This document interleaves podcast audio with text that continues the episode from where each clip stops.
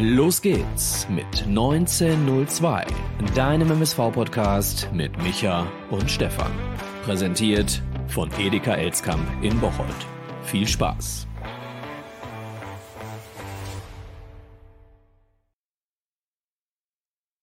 Eine neue Folge Podbolzers 1902 mit Micha und Stefan nach dem 2 zu 3 nach dem bitteren 2 zu 3 des MSV Duisburg gegen den Hallischen FC und wir machen das Ganze hier heute Abend relativ spontan. Wir haben es schon über Social Media angekündigt und ich glaube, auch wenn es schwerfällt, wollen wir darüber sprechen. Wir sind so ein bisschen in der Bringschuld, wollen euch abholen jetzt circa 24 Stunden nach dem Spiel und ich glaube, es ist insgesamt eine bittere Pille.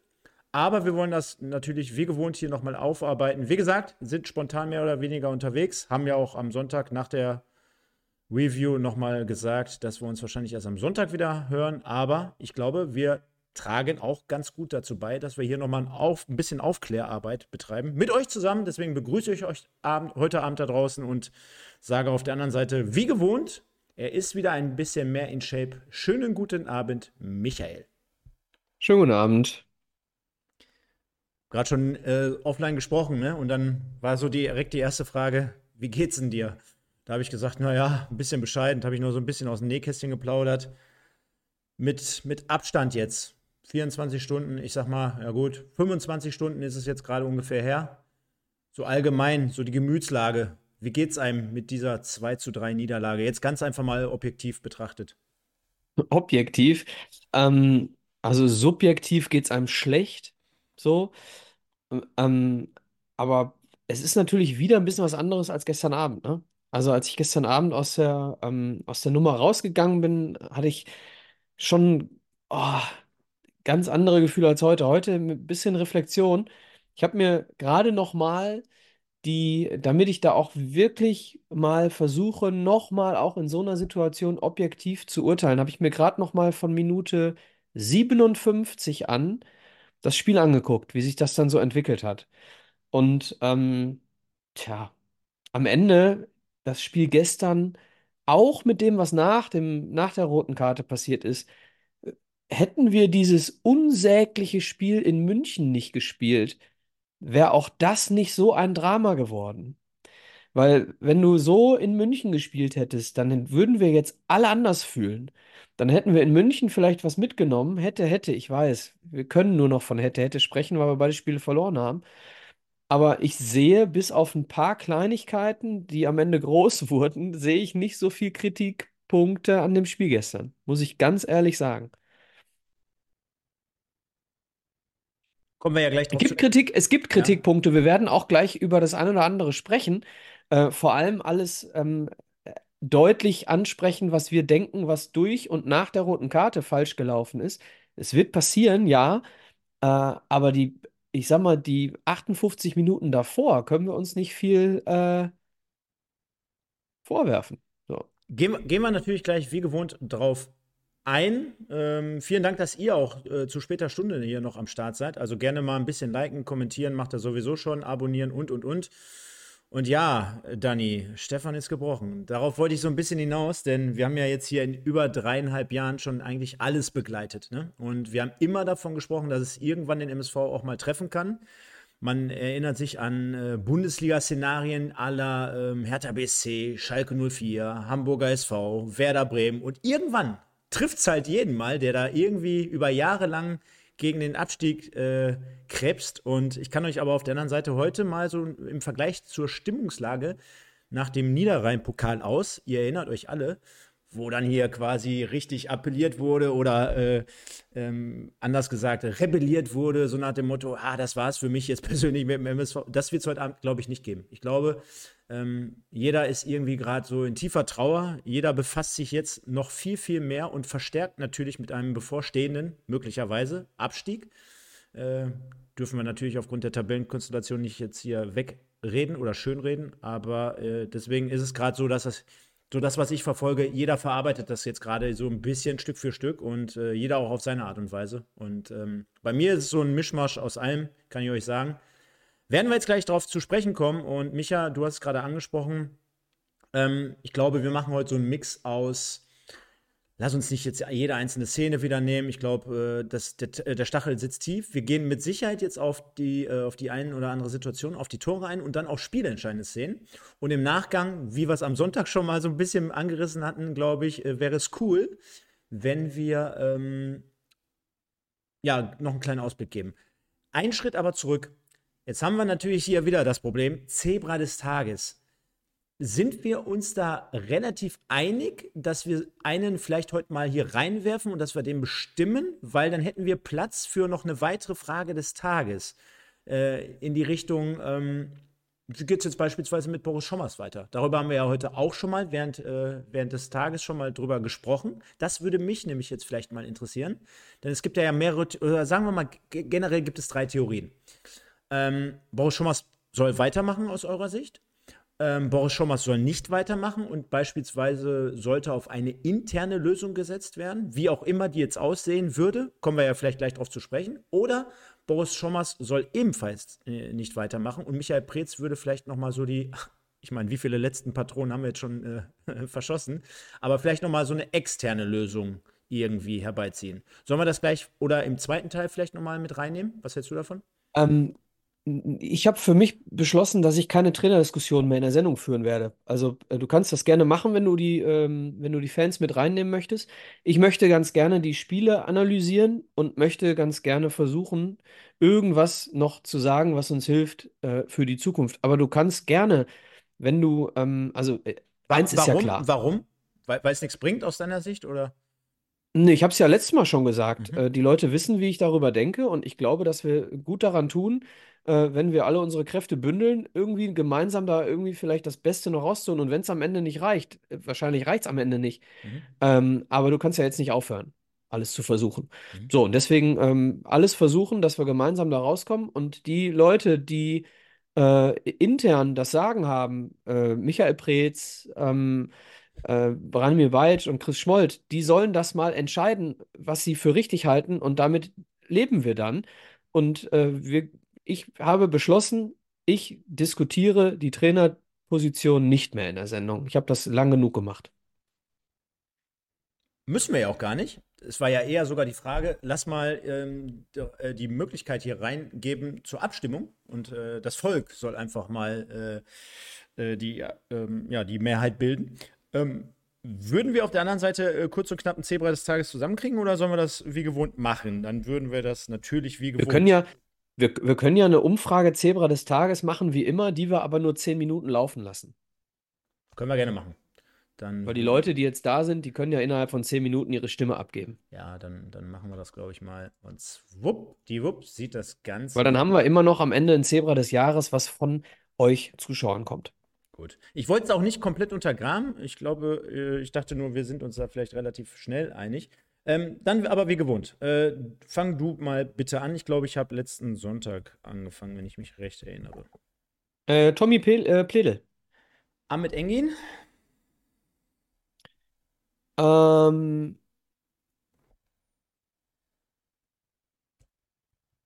Marvin Knoll. Mhm. Äh, Engin. Ja, komm. Schmeiß sie einfach. Auch wenn es jetzt nicht mega krass Spiel war, aber Vorlage war gut. Ich hätte auch Knoll und Pledel genommen noch zur Not, aber ich schmeiß Kölle einfach mit rein. Warum nicht? Die vier. Und dann besprechen wir das Ganze natürlich nach der Abstimmung, Ja. äh, wie wir dazu stehen, unabhängig davon, dass Ahmed Engin natürlich mit 85 Prozent diese Wahl gewinnen wird. Darauf wollte ich eigentlich vor fünf Minuten hinaus, aber, äh, aber kann ja Ja, das ist ja klar. Aber trotzdem ist es dann die Stimme und wir wissen dann zumindest, wie viel Prozent dann doch jemand anders wählen. Passt. Ähm, ja, dann lass uns mal aufs Spiel zu sprechen kommen. Der MSV mit einem 1 zu 4 aus München in dieses Spiel hineingegangen, beziehungsweise gehen wir nochmal einen Schritt zurück. Auch am, Mo nee, am Dienstag gab es nochmal im Vorfeld die Pressekonferenz. Also Michael Preetz jetzt auch offiziell nochmal vom MSV Duisburg vorgestellt. Dürfen nicht vergessen, es war ähm, auch dort wieder eine Geschichte, die über ähm, YouTube ausgestrahlt wurde oder aus, ausgespielt wurde. Es waren sehr, sehr viele Medienvertreter im Gegensatz zu einer ja, alltäglichen Pressekonferenz vor einem Spieltag beispielsweise vor Ort. Das hat schon auf jeden Fall Aufmerksamkeit gezogen und ähm, deine, ich weiß nicht, hast du es geguckt? Hast du es dir angucken können? Ähm, meine Meinung ähm, dazu, dass ich das im Vergleich zu vielen anderen Auftritten vom MSV recht ordentlich fand. Ich fand auch äh, den Auftritt von Michael Preetz äh, äh, fand ich gut. Er hat äh, meiner Meinung nach äh, sehr, sehr klar und deutlich auf die Klar, wenn wir jetzt über Vertragsdetails sprechen, äh, hat er ja auch einmal gesagt, er kennt es aus seiner Zeit professionell, dass man jetzt nicht über Inhalte konkret spricht. Aber wo zum Beispiel gefragt wurde, oder es wurde ja öfter im Vorfeld auch darauf hingewiesen, Ingo Wald war hartnäckig, aber auf der anderen Seite hat Michael Preetz auch sehr, sehr viel Interesse am MSV geäußert, beziehungsweise auch viele, viele Fragen gestellt und auch dort Interesse signalisiert.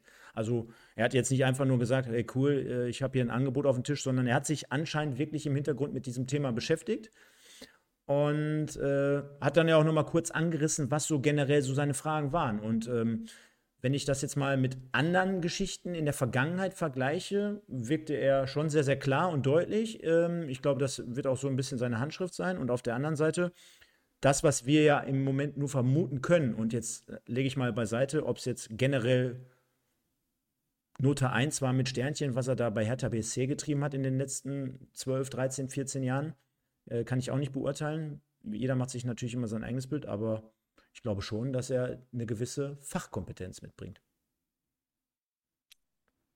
Ja, und Souveränität. Ich habe ähm, in den letzten Monaten sehr, sehr wenige Pressekonferenzen vom MSV gesehen, die so souverän waren.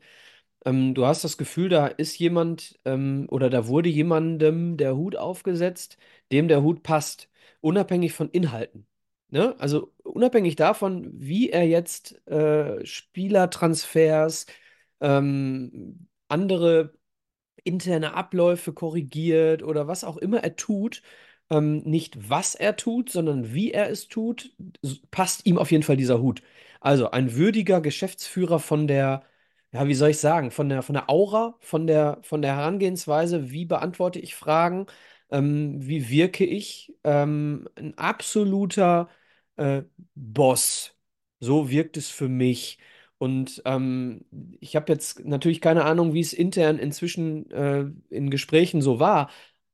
Aber das gibt mir schon mal ein ganz anderes Gefühl, als ähm, wenn Peter Monhaupt oder äh, Wulff oder ähm, ähm, Heskamp vor der Kamera saßen. So. Und ähm, das finde ich groß, das finde ich gut und das finde ich wichtig. Und wenn er dann noch die, die richtigen, äh, gehen wir mal, klammern wir mal für einen Moment aus, dass es jetzt erstmal nur um den Klassenerhalt geht. Gehen wir mal, die, die große Aufgabe des Geschäftsführers ist ja der MSV Duisburg, ähm, den MSV Duisburg revolutionieren fast schon, würde ich sagen, denn es ist sehr, sehr viel in den letzten, sagen wir mal, 15 Jahren sehr, sehr schlecht gelaufen. Und da, da müssen ja ganz viele Weichen innerhalb des Vereins gestellt werden, in viel, viel mehr Dingen, als jetzt noch irgendwie ein, zwei, drei Neuzugänge zu verpflichten. Ne? Und ähm, ich glaube, wenn er, wenn er das mit der, mit dem Herzblut macht, mit der Ruhe macht und mit der Erfahrung macht, die ich alle, die alle drei ich ihm zutraue, dann kann das gut werden. Wie gesagt, ausgeklammert, ob wir jetzt die Klasse halten oder nicht. Jetzt mal gesetzt den Fall, wir sind da, wo wir jetzt sind. Dann kann das, glaube ich, wirklich sehr, sehr gut werden mit ihm. Und ich habe das Gefühl, das habe ich in den letzten Monaten sehr selten gehabt. Ähm, das Gefühl von ähm, übergeschalteter Kompetenz. Ähm, also so, so da über der, über der Entscheidungsebene ist jetzt jemand, der weiß schon, wie es läuft. Der, ähm, der beurteilt die Abläufe schon richtig. Da, ich habe das Gefühl, als Fan, als, als hier äh, jemand, der die Sendung macht, du kannst dich ein Stück mehr zurücklehnen in den Tätigkeiten, die das gesamte Geschäft betreffen. Und das ist eigentlich das Entscheidende, finde ich, äh, was, was in der ersten äh, Konsequenz so eine, so eine Vorstellung mitbringt, im besten Fall. Was jetzt am Ende sportlich innerhalb von, ich sag mal, ja, vier Monaten da eher noch bewirken kann, das steht auf einem ganz anderen Blatt, ne?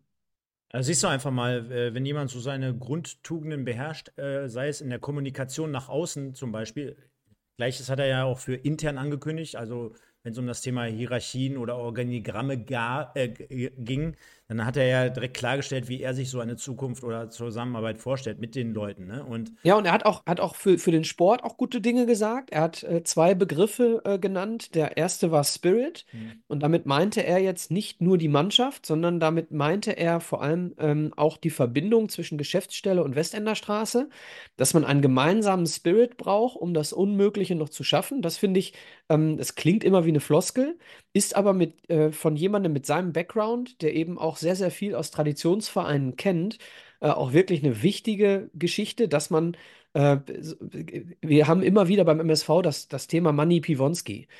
So, dass jemand wie Manny äh, Piwonski auch, äh, jetzt ist er natürlich nicht mehr da, ne? Aber der, ähm, dass jedes kleine, ähm, kleinste Teil im Verein ähm, das Bewusstsein entwickelt, meine Tätigkeit gehört jetzt dazu, dass wir das Unmögliche noch schaffen. Das finde ich wichtig, das hat er gesagt. Und das Zweite ähm, ist, ähm, die Mannschaft hat in München den Spaß oder die Lust am Fußballspielen verloren.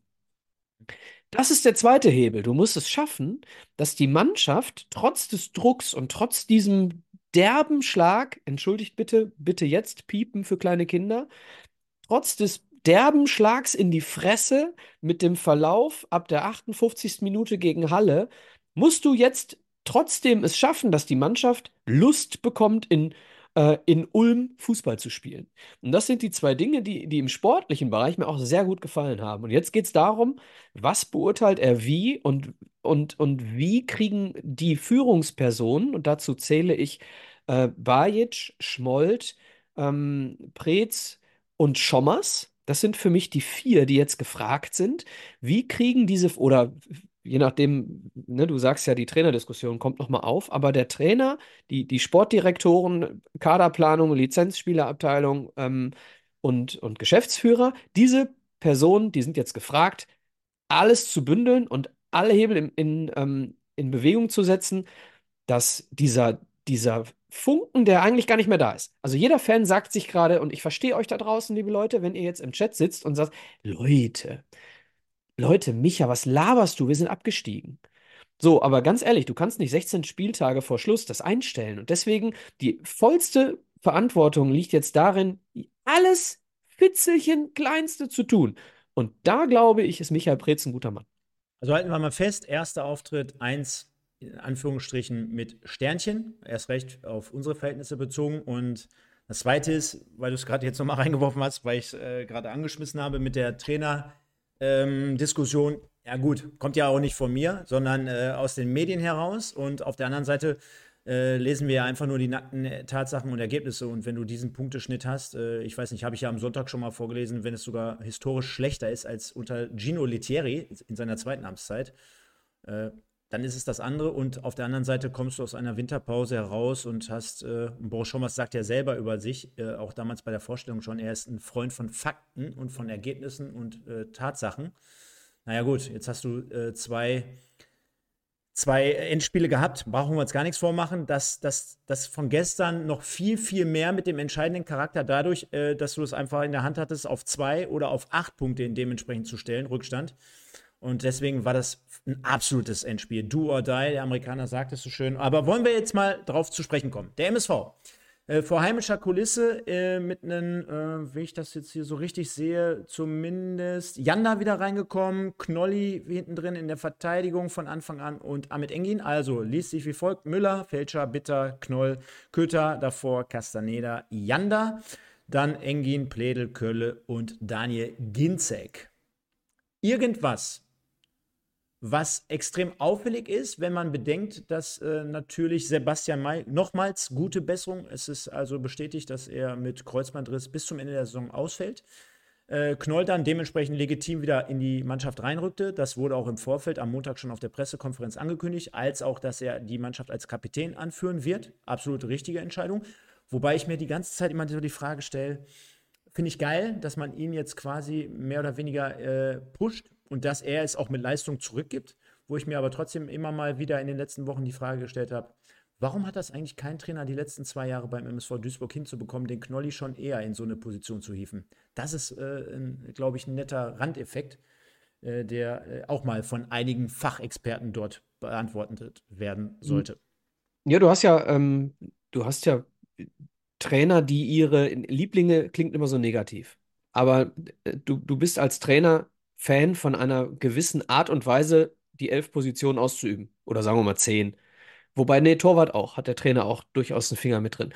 Also die, die elf Positionen, wie die ausgeübt werden. So, und die Art und Weise, ähm, wie sich, wie sich jemand verhält im Mannschaftsgefüge und wie er seine Position interpretiert, ähm, scheinbar finden Ahmed Engin und äh, Boris Schommers das besser, als ähm, das ähm, äh, Thorsten Ziegner fand. So, das ist, glaube ich, die ganz einfache Erklärung.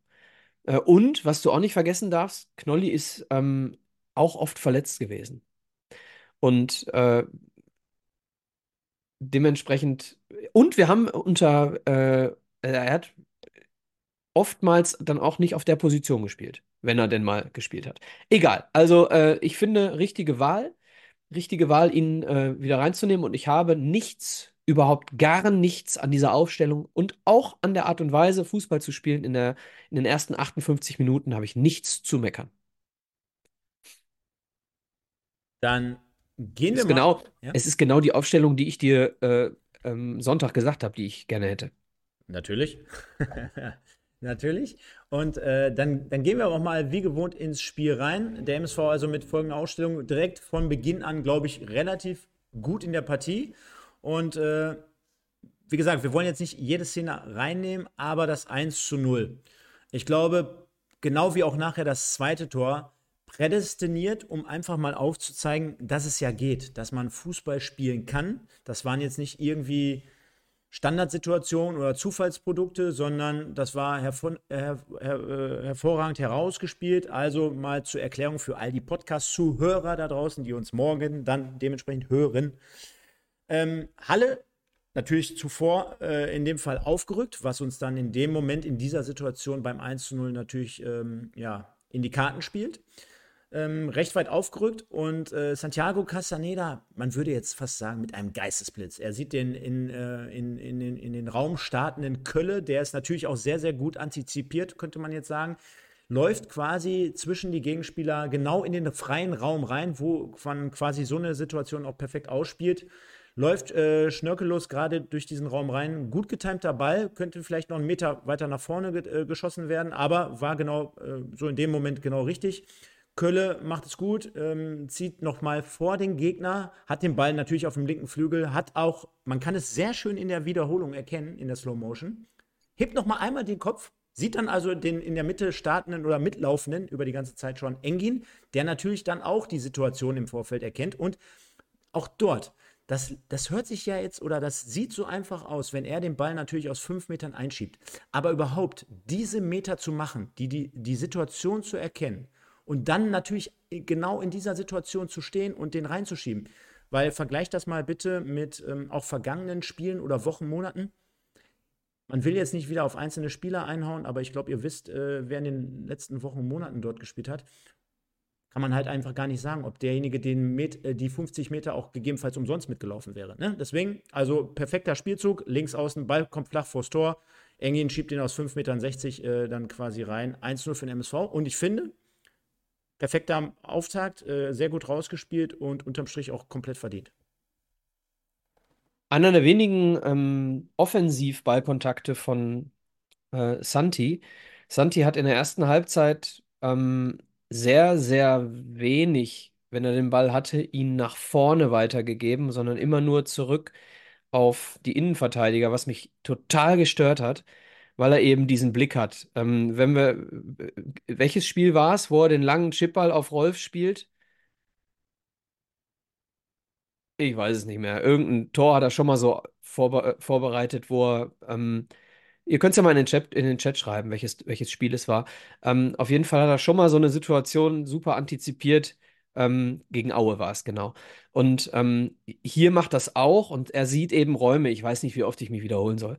Und ähm, Santi hat, ich weiß nicht, ob es eine Ansage war an ihm, äh, an ihn, aber er hat mir viel zu viel hintenrum gespielt und äh, viel zu viel, viel zu ähm, wenig seine, ja, seine Antizipation irgendwie nutzen können. So, hier macht das super, Punkt. Ähm, und das Zweite, was ich zum Tor sagen möchte, das, was Ahmed Engin da macht, das machen, du hast es vollkommen richtig gesagt, das machen nicht viele. Ähm, Engin stand in der ersten Halbzeit sehr, sehr, sehr oft an der Abseitslinie und hat genau auf diesen Moment gewartet, dass er diesen Ball in die Tiefe bekommt. Und hier hat er, hat er, ist er den, den Weg gegangen. Er hat sofort gesehen, als der Ball auf Kölle kommt, hier, ich bin der Nächste, der den Ball kriegen muss. Ich laufe genau dahin, wo er hinkommen muss. Das ist halt ein Blut, ein Vollblutstürmer, ein Vollblut-Außenstürmer. So, und äh, der sieht diese Dinge und das, was ich in München kritisiert habe, dass ich das Gefühl habe, ob eine Ballannahme, ob ein Zweikampf, immer wieder äh, hattest du das Gefühl, der MSV ist nicht in die Situation gegangen in München, sondern kurz vorher stehen geblieben. Und Ahmed Engin geht total, geht 100% rein in die, äh, in die Situation. Also von daher ähm, absolut äh, top gemacht von allen dreien. Super Tor. Ich finde, das ist wirklich ein Paradebeispiel. Ich gucke es mir gerade im Hintergrund nochmal an, ne? weil es sieht so einfach aus. Ich finde aber, bis zur Vollendung, da sind so viele kleine Teile in diesem, in diesem, in diesem Abschluss, die es einfach so besonders machen. Also, dass Kölle vor, bevor, also bevor er die Flanke überhaupt schlagen kann, dass er wirklich nochmal mit seinem Gegenspieler auch kreuzt. Das heißt, der hätte maximal die Möglichkeit gehabt, ihm nochmal in die Hacken zu, zu treten, beispielsweise. Dass er dann geradlinig aber zum Tor, also Kopf oben behält, nochmal rüberlegt, dass er auch die genaue Schärfe reinspielt ja, und dass es für den Torwart auch gar keine Möglichkeit gibt, quasi rauszukommen, weil sonst würde er vielleicht äh, auch die kurze Ecke, Ecke öffnen, dass äh, in dem Fall Engin den Laufweg überhaupt dorthin macht. Und jetzt hat es gerade auch einer in den Chat geschrieben, Eswein hatte so eine ähnliche äh, Situation äh, in 1860, der ist gar nicht reingerutscht oder er hätte da, ist ja auch wurscht. So, ich will damit sagen, dass diese kleinen äh, Geschichten manchmal auch so ein, so ein relativ einfaches Tor aus fünf Metern dann sehr, sehr besonders machen. Und deswegen war es mit Sicherheit zu dem Zeitpunkt absolut verdient. Und dann hat mich das irgendwie so ein bisschen an das Freiburg-Spiel auch erinnert, Ende, Ende, letzten Jahres, Michael. Also äh, eine Mannschaft, die eigentlich gefühlt gar nicht auf dem Platz steht, mit, mit Halle zu dem Zeitpunkt zumindest, kommt dann trotzdem in die Situation rein, dass sie dann irgendwie wieder zurückschlagen. Damals gegen Freiburg war es, ja, glaube ich, bei, Standardsituation. bei 2-0 war es ein 2-1 und äh, dann irgendwie nachher nochmal ein Tor und und und. Und jetzt hier ist es halt in dem Fall so, dass ich sage, naja, das ist so halt das x-te Standardgegentor, was wir generell seit äh, den letzten dreieinhalb Jahren, seitdem wir es hier besprechen, bekommen.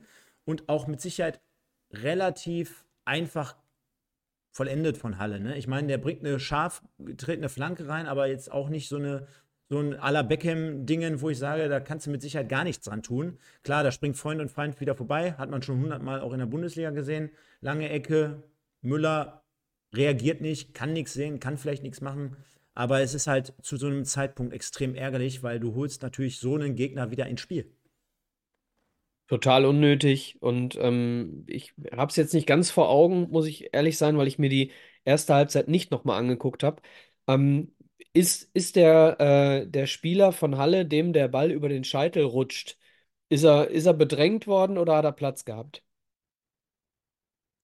Ja weil das ist dann die, das ist dann die Frage, ähm, die entscheidend ist, hm. weil bei, ähm, bei Standardsituationen gegen uns ist es ganz oft so, dass, dass die äh, Angreifer viel zu unbedrängt in den Ball gehen können. Ich finde, wenn ich es mir jetzt in der Wiederholung angucke, natürlich könntest du Köter einen Vorwurf machen. Also Köter, Tim Köter ist der Mann, der am, am äh, oder Ist er am Körper dran ja. oder steht er nur daneben? Nee, also ja, er geht nicht energisch noch hoch in den Kopfball, steht aber auch dahinter. Man kann jetzt aber auch nicht davon sprechen, dass er drei Meter Abstand hält. Ne? Also nee, mir geht es nicht um Abstand, mir geht es darum, dass ich, wenn ich an den Ball nicht kommen kann, mhm. dass ich aber zumindest versuche, mit fairen Mitteln den, ähm, den, den Stürmer da, daran zu hindern, zum Ball zu gehen. Weil das ist Verteidigen. Sagen, sagen wir mal so, ich glaube, er hätte noch mehr reinwerfen können in die Waagschale. Okay. Ja, hätte noch mehr machen können. Ist jetzt aber auch nicht so, dass ich so ein Abwehrverhalten noch nie gesehen hätte. Also, ich glaube, man hätte noch mehr machen können, aber naja, kam wieder alles will Ich jetzt auch nicht, ich, ich will es nicht beurteilen, weil ich es jetzt, wie gesagt, nicht nochmal gesehen habe, außer gestern dann live. Hm. Ähm, deswegen, aber du hast vollkommen recht, total ärgerlich, weil äh, Halle spielt überhaupt keine Rolle. Halle spielt überhaupt keine Rolle. Und die haben das letzte Spiel gewonnen. Die sind eigentlich wieder, äh, eigentlich wieder da und die waren überhaupt nicht da. Ne? So, was uns dann aber mit Sicherheit erfreut hat und gut gefallen hat, die Reaktion darauf, auf dieses Gegentor, denn äh, fünf Minuten später war es dann wiederum Ahmed Engin und auch dort im Detail, dieses Tor mal zusammengefasst, vom Spielaufbau heraus. Knoll schaltet sich mit in die gegnerische Hälfte ein, überspielt dann die Offensivreihe mit einem Pass, also du über, äh, hebelst dann quasi drei, vier Gegenspieler mit einem Pass in die Schnittstelle aus. Pledel läuft gut in äh, die Situation hinein, also verschiebt dann auch gut zwischen die Gegenspieler und im ersten Moment sieht es aus, als ob ihm da schon wieder der Ball jetzt nicht unbedingt am Fuß klebt. War aber genau vielleicht für die passende Situation auch genau richtig, denn mit einem weiteren Kontakt legt er sich den Ball vor und ich weiß nicht, ob es seiner Körpergröße geschuldet ist, ja, dass man ihn vielleicht gar nicht auf dem Radar hatte in dem Moment, aber er hatte ja locker zwei, drei Meter ähm, Rückstand im Vergleich zu seinen Gegenspielern. Die hätten von links und von rechts noch eingreifen können. Ähm, zieht aber an allen irgendwie von Freund und Feind vorbei. Ich glaube, die Abwehr hat sich ein bisschen aufeinander so verlassen, der eine auf den anderen. Und ich war wirklich überrascht, also vom Antritt her. Ich habe ihm ja immer so ein bisschen Sprinttempo, vielleicht auf den letzten 30, 20, 30 Metern irgendwie nicht jetzt mega krass bescheinigt, aber so die ersten fünf Meter sehr explosiv hat da richtig den Turbo gezündet. Und was er dann natürlich macht, ist auch mit Überlegung und Überzeugung, denn er geht bis zur Grundlinie oder der Ball ist dementsprechend vorgelegt und legt den dann fein mit links zurück. Und da ist dann wiederum Engin, wenn du den in dem Standbild mal schaust, der ist dann Höhe, ja, ich sag mal so sechs bis acht Meter vorm 16er in der Situation, wo ich gerade angehalten habe, zentral vom Tor und macht den entscheidenden, genauen, richtigen Laufweg. Ginczek zieht natürlich auch einen Mann auf sich, zieht ihn auch weg. Pledel legt ihn mit links zurück, Ginczek mit links ebenfalls und dann 2-1. Äh, Engin meinst du nicht, Ginczek. Sorry. Ja, ich, ähm, auch hier, ich stimme dir voll zu. Es gab in der zweiten Halbzeit auch, im, ähm, als wir zu zehnt waren, auch so eine Szene, wo ähm, Pledel mit, mit Körper und Geschwindigkeit ähm, vor den Gegner gekommen ist. Ähm, das war ein super Spiel und jetzt können wir es mal, äh, wir wissen ja sowieso, dass Engin die Abstimmung gewinnt. Deswegen, wenn die, wenn die beiden Tore von Ahmed Engin äh, nicht, nicht fallen, mit Abstand bester Mann auf dem Platz, Tommy Pledel. Also was der gestern gekickt hat, ähm, über die gesamte Spielzeit, war halt wirklich, wirklich groß. So, dann, ähm, was wichtig ist, sind zwei Dinge. Zum einen, ähm, Ahmed Engin bietet dem ballführenden Spieler immer genau den Passweg an, der am sinnvollsten ist. Sei es äh, hinter die Kette beim 1-0 oder sei es in den Rückraum vor die Kette äh, beim, beim, beim 2-1.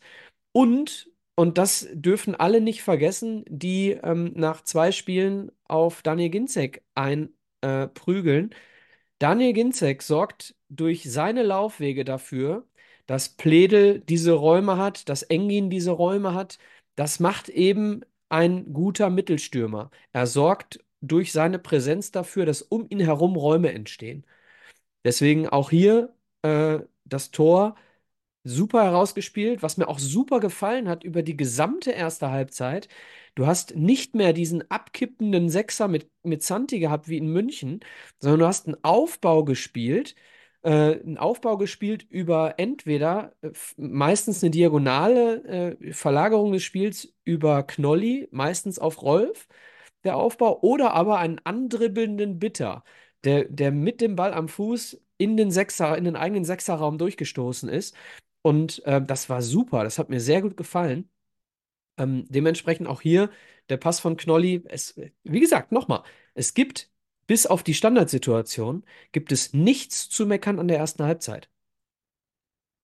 Dementsprechend sind wir mit 2-1 in die Halbzeitpause gegangen und das Ganze vor, ähm, was hatten wir da gestern? Äh, offiziellen, lass mich nicht lügen, 8809 Zuschauern an einem regnerischen Dienstagabend, wenn man bedenkt, dass natürlich auch nicht dementsprechend viele aus Halle mitgekommen waren, ist es für die aktuelle Situation, sage ich mal, okay.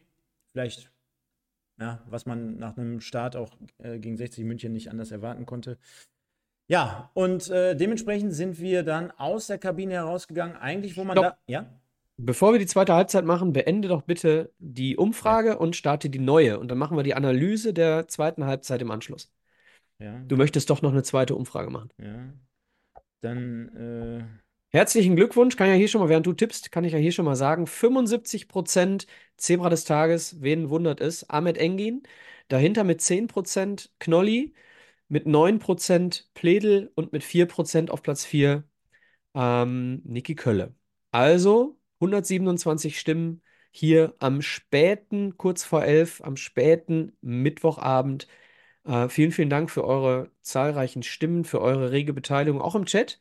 Vielen, vielen Dank, dass ihr alle da seid. Ahmed Engin, herzlichen Glückwunsch zum Zebra des Tages. Und Stefan, was ist jetzt deine Idee mit der zweiten Umfrage? Wir werden jetzt fragen, äh, und zwar, ob es, ja, so wie es ja, also das, man kann es ja sagen, äh, von der Presse vielleicht nochmal mit reingeworfen wurde. Ähm, ob jetzt in dem Moment weitergemacht wird mit Boris Schommers. Ich meine, die Diskussion, die heizen wir hier nicht an, die, äh, die, die liefern ja schon die Ergebnisse von alleine. Ja, nochmal, Stefan, ich kritisiere nicht, dass du diese Umfrage Nein, nein, machst. Ich habe nur nein. gesagt, ich möchte mich an der Diskussion nicht mehr beteiligen. Nein, nein, alles gut.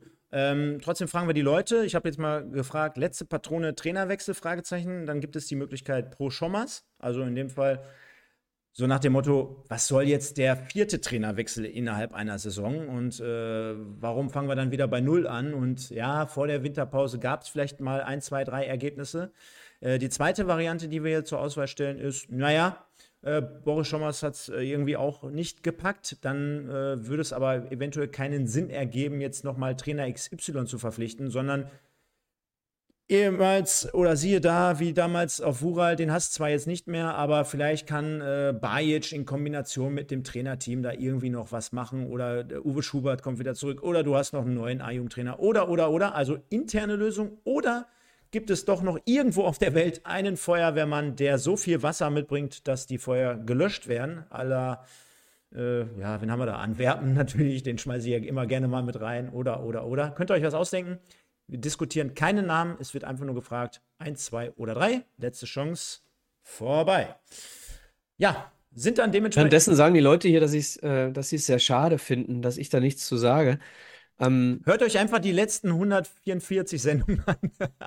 ich wollte gerade sagen, also meine, meine Meinung ist ja jetzt nicht irgendwie eine neue.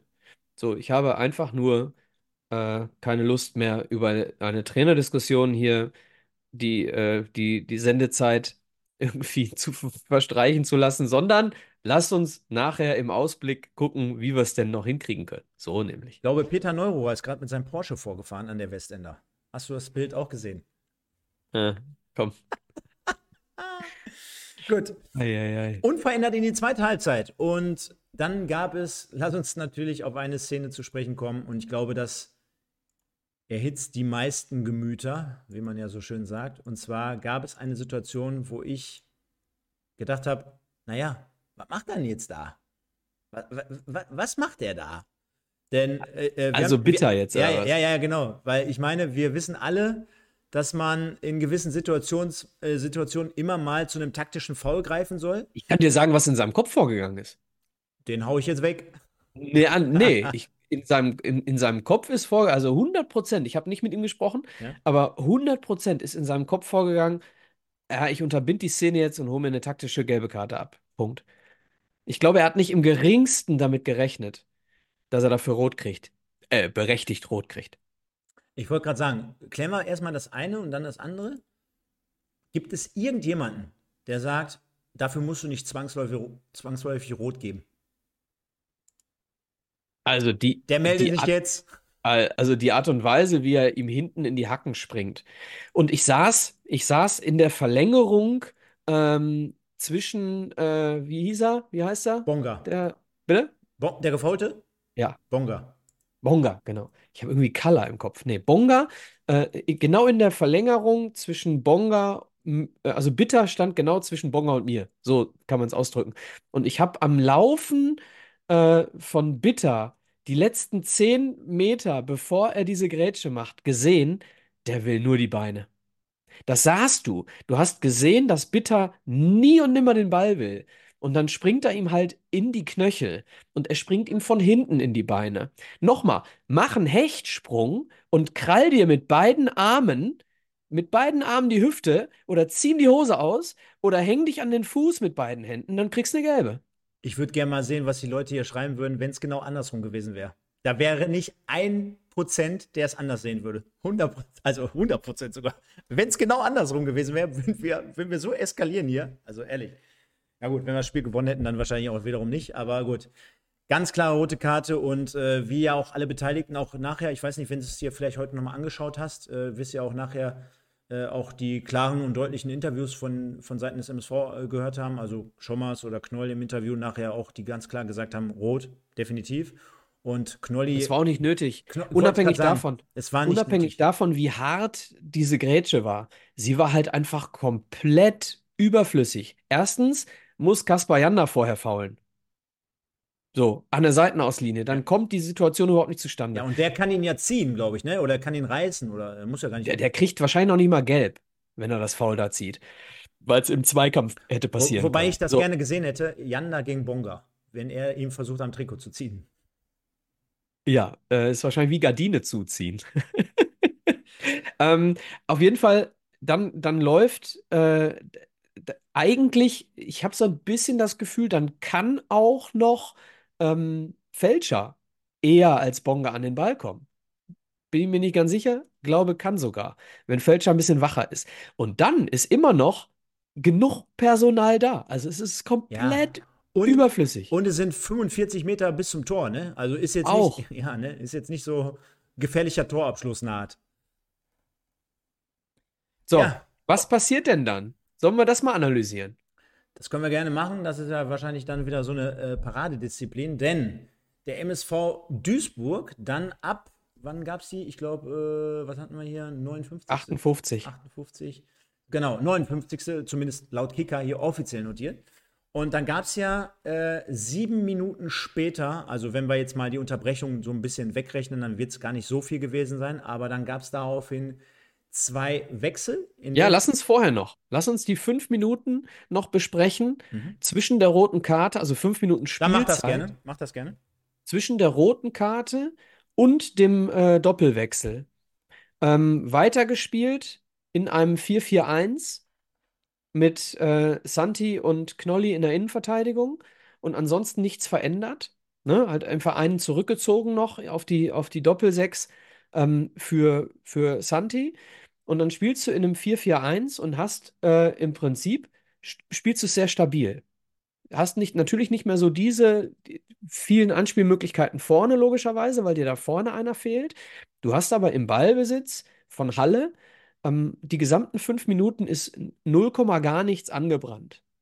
Ne? Weil wir im bewährten System gegen den Ball mit, Vierer, mit zwei Viererketten weitergespielt haben. Und ähm, dann, Stefan? Genau, gab es äh, die beiden angesprochenen Wechsel. Einmal Fleckstein für Köter.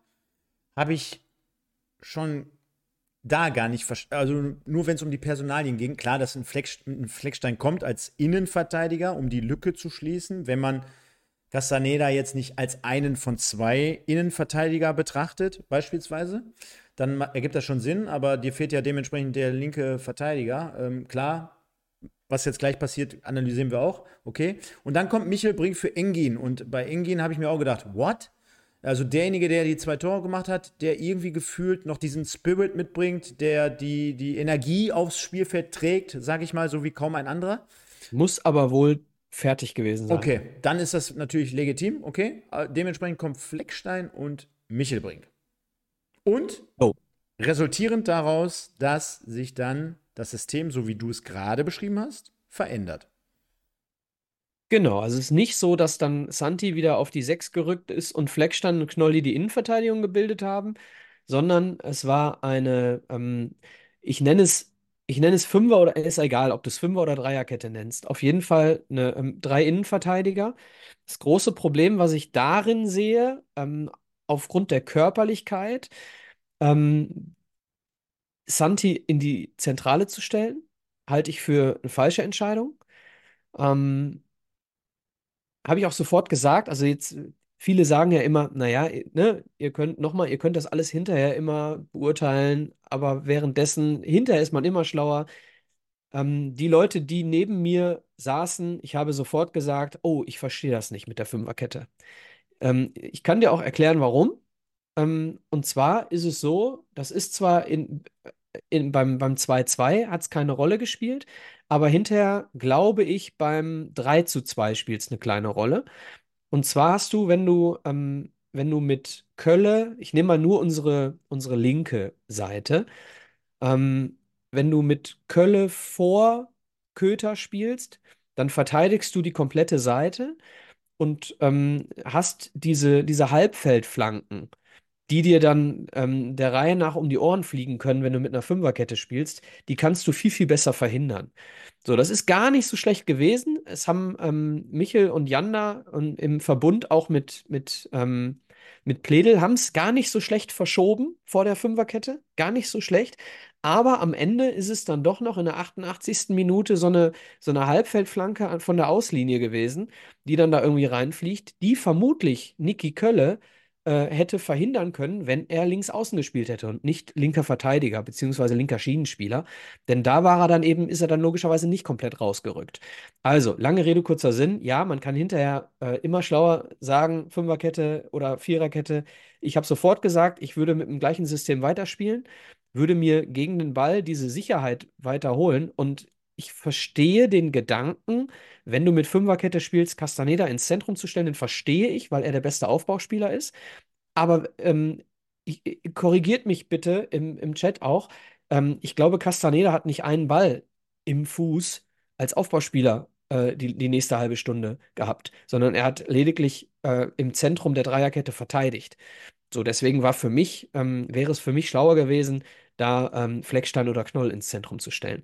Äh, wer weiß, auch wieder Kaffeesatzleserei, aber was passiert wäre bei dieser Bogenlampe, wenn du eine gelernte Innenverteidigung aus zwei Innenverteidigern mit Knolli und Fleckstein ähm, in der Viererkette gehabt hättest, bei dieser Bogenlampe, wäre dann das 2 zu 2 passiert, ist auch eine Frage, die ich mal in den Raum stelle. Unabhängig davon, dass Santi da nicht gut aussieht. Ja, es ist natürlich immer Kaffeesatzleserei, also hätte, hätte Fahrradkette. Währenddessen hat mir gerade ein VW Bochum-Fan geschrieben. Ich grüße dich. Ich nenne nicht deinen Namen und sage trotzdem nochmal schöne Grüße. Und äh, ja, vollkommen richtig, ne? Also ich glaube, da stehen wir auch nicht alleine, ähm, dass wir sagen, Fünferkette, why? Also sehr, sehr. Äh Den Gedanken kann ich sogar verstehen. Ich halte es nur nicht für richtig. Ich, ich also du hast mit, dem, mit, der, mit der Dreierkette hast du dann dafür gesorgt, dass du vorne noch zwei Spieler hast. Mhm. So, dass du mit einem mit 3-4-2 spielst. Ich kann das verstehen. Mhm. Allerdings ist die Adaption, ähm, wenn du, wenn du innerhalb von ein, zwei Minuten es hinbekommen musst, oder von mir aus in zehn Minuten, also ähm, das hinbekommen musst, wir haben in der 76. haben wir äh, das Tor kassiert, ne? Mhm. Und ich glaube, zehn Minuten vorher waren die Doppelwechsel. Ist ja auch wurscht. Du musst es halt in kurzer Zeit mit 10 gegen 11, musst du es adaptieren. Mhm. Und dann nimmt, da, da stellst du die Mannschaft, die andere Abläufe trainiert hat, die stellst du quasi vor eine Aufgabe, die sie im Kopf überhaupt gar nicht bewältigen muss. Wenn du sie in den normalen Abläufen lässt, dann können sie im Kopf sich um andere Dinge kümmern. Ich glaube, dass das auch eine Rolle spielt, wie beschäftigt ist man mit äh, neuen Bewegungs-, neuen äh, taktischen Abläufen. Zwei Punkte dazu, ganz kurz. Zum einen, äh, weil du es gerade nochmal aufgegriffen hast, ja, wenn Leute zu äh, sagen, hör mal, nachher ist man immer schlauer, bleib dabei. Bleib wirklich dabei. Ob wir das live im Stadion schon sagen und diejenigen, die uns äh, antreffen, und wir sind ja jetzt hier auch keine, also ich bin ja kein Heiliger, also das kann ja jeder auch im Stadion auch mit Sicherheit schon ähnlich analysieren, ja. Ähm, also es wird mit Sicherheit mehrere Leute gegeben haben, die sich gefragt haben, warum und wieso und was ist da jetzt letztendlich der Plan dahinter. Und wenn es einen gibt, ich hätte es nicht so gemacht, also da werden ja ganz viele von euch da draußen sein, die es ähnlich so unterschreiben. Schöne Grüße an Radio Duisburg. Ähm, aber am Ende des Tages bleibe ich dabei. Ich habe es ja auch nicht zu verantworten. Ich könnte mich auch locker leicht hier immer hinstellen und immer im Nachgang sagen, hätte ich nicht, hätte ich nicht, hätte ich nicht. Dafür werden Experten in ihrem Job halt auch bezahlt, dass sie das dementsprechend so richtig auf die Platte kriegen und richtig äh, analysieren und richtig äh, finalisieren. Und das zweite Ding ist, da kommen wir aber gleich nochmal extremer drauf zu sprechen. Ich habe auch die Anordnung absolut nicht nachvollziehen können. Ich hätte niemals, nie, nie, nie, niemals Santiago Castaneda in die zentrale Position in dieser Fünferkette gestellt. Niemals. Erkläre ich aber auch gleich warum. Ja, nicht in dieser Situation gegen elf Mann. Nein, nicht bei 10 gegen 11. Ich kann, wie gesagt, nein, bei, und, bei 11 gegen. Nein, bei 11 gegen 11, wenn du, wenn du die Idee hast, Fünferkette zu spielen, Nein, 11 gegen 11, mir geht's beim, von mir aus ein 3-4-3, mhm. auch da kann ich es nachvollziehen, ihn da reinzustellen, aber nicht, wenn dir viel, viel mehr Bälle äh, ins, ins Zentrum fliegen, mir als du den Spielaufbau benötigst. Mir geht es mal wieder nicht um diesen, ich sag das jetzt einfach mal, um diesen taktischen Scheiß, um den geht es mir jetzt gar nicht. Mir geht es darum, in so einer Drucksituation jemanden, der bislang einen guten Part beim MSV Duisburg in dieser Saison übernommen hat. Und jetzt breche ich mal eine Lanze, obwohl ich ja sogar manchmal einer derjenigen bin, die, die von sich behaupten, naja, er spielt eine gute Saison, aber dieses Next Cristiano Ronaldo sehe ich jetzt gerade im Moment noch nicht, ja, um es jetzt mal komplett zu übertreiben. Aber ich finde. Position. Aber ich finde, ja. Äh, oder Sergio Busquets. Ähm, aber ich, ich ad adaptiere oder ich attestiere ihm eine sehr gute Saison für den MSV Duisburg, gerade in seiner Premierensaison als ein junger Spieler aus den USA kommend, mit jemandem, mit dem man hier gar nicht gerechnet hat. Ich habe heute auch, wie gesagt, bei Radio Duisburg gehört, dass auch die Kollegen einschätzen, dass er sich wirklich zum MSV Duisburg äh, gebunden fühlt. Und ich finde, das merkt man auch. Netter, junger, sympathischer Typ. Aber dass man ihm in so einer Drucksituation dann eine für ihn im Spiel, in einer Meisterschaft, auf eine neue Position stellt, in einer zentralen Verantwortung, finde ich, ja, da hätte ich jetzt irgendwie jemanden erwartet, weil, also gerade zentral, du hast das Spiel vor dir, du hast links und rechts deine Leute, du musst ein bisschen dirigieren, du musst sprechen, du musst funktionieren, du musst kommunizieren. Also, wie man so unverantwortungsvoll sein kann, um diesen Jungen diesen undankbaren Part zu geben, das verstehe ich bis jetzt noch nicht. und das wird mir auch keiner erklären können. Und das sieht man an Tor 2 und an Tor 3 perfekt, dass es damit zu tun hat. Und nicht, ob er ein guter Fußballer ist, Aufbauspiel, taktisch Fünfer, Dreier, Vierer, Achterkette, sondern in dem Moment geht es mir darum, wie die Verantwortung verteilt wird. Und es ist doch ganz klar, und jetzt scheißt man auch auf die komplett doofe Herleitung, äh, Sänger ist ein Linksfuß, Fleckstein ist ein Rechtsfuß. Ich meine. Aber es wird eine Rolle gespielt haben. Es wird eine Rolle gespielt haben, denn sonst hätte sonst ein hätte Marvin Knoll in die Mitte gemusst. 100 Prozent. Ja. Weil ja. der, der, hat im Moment das Standing, der hat auch die Power, der hat die Binde gehabt und der hat vor, vor, der Winterpause die Verantwortung übernommen. Der hat doch den ganzen Laden in letzter Zeit zusammengehalten. So. Ja, ich bin bei dir. Da haben wir die gleiche Situation, wie wir sie mit Sänger hatten gegen 1860. Mann. Haben wir sie jetzt hier mit Santi. Nur weil Santi keinen linken Fuß hat, hat er nicht in der linken, auf der linken Seite gespielt. Ich bin mir da auch sicher, dass es eine Rolle gespielt hat, welchen Fuß er hat. Und ich bin komplett bei dir, dass du einem 19-Jährigen in dieser Situation keinen Gefallen getan hast. Ähm, das ist aber auf der anderen Seite natürlich auch ein Kompliment wenn, äh, wenn du das Gefühl hast, äh, Santi ist der Beste für diese Position, dann musst du es vielleicht auch einfach machen. Am Ende wird er wahrscheinlich jetzt auch denken, ah, hätte ich mal anders, ne? Wahrscheinlich wird das denken. Weiß ich, ich hoffe, er denkt es. So, und ähm, am Ende sind wir schlauer, wobei, jetzt haben wir das, jetzt haben wir die Tore schon fast, ähm, können wir die Tore auch vergessen in der Analyse. Ähm, lass uns ganz kurz noch darüber sprechen. Frage in den Chat: Seid ihr auch der Meinung, dass es ein Foulspiel war vorm 3-2 an Santi? Oder glaubt ihr, dass es keins war? Ich habe eine ganz klare Meinung, äh, dass es eins war stimme ich Boris Schommers, äh, der es auch in der Pressekonferenz gesagt hat, komplett zu. Denn äh, Santi steht beim Kopfball in der Luft und hat keine Möglichkeit, ähm, sich gegen diesen ja, Rippenrempler, würde ich jetzt mal, er kommt, er fliegt ihm in die Rippe. Ähm, kann sich da nicht wehren und der Ball fliegt ganz woanders hin, wenn er nicht äh, diesen Bodycheck bekommt.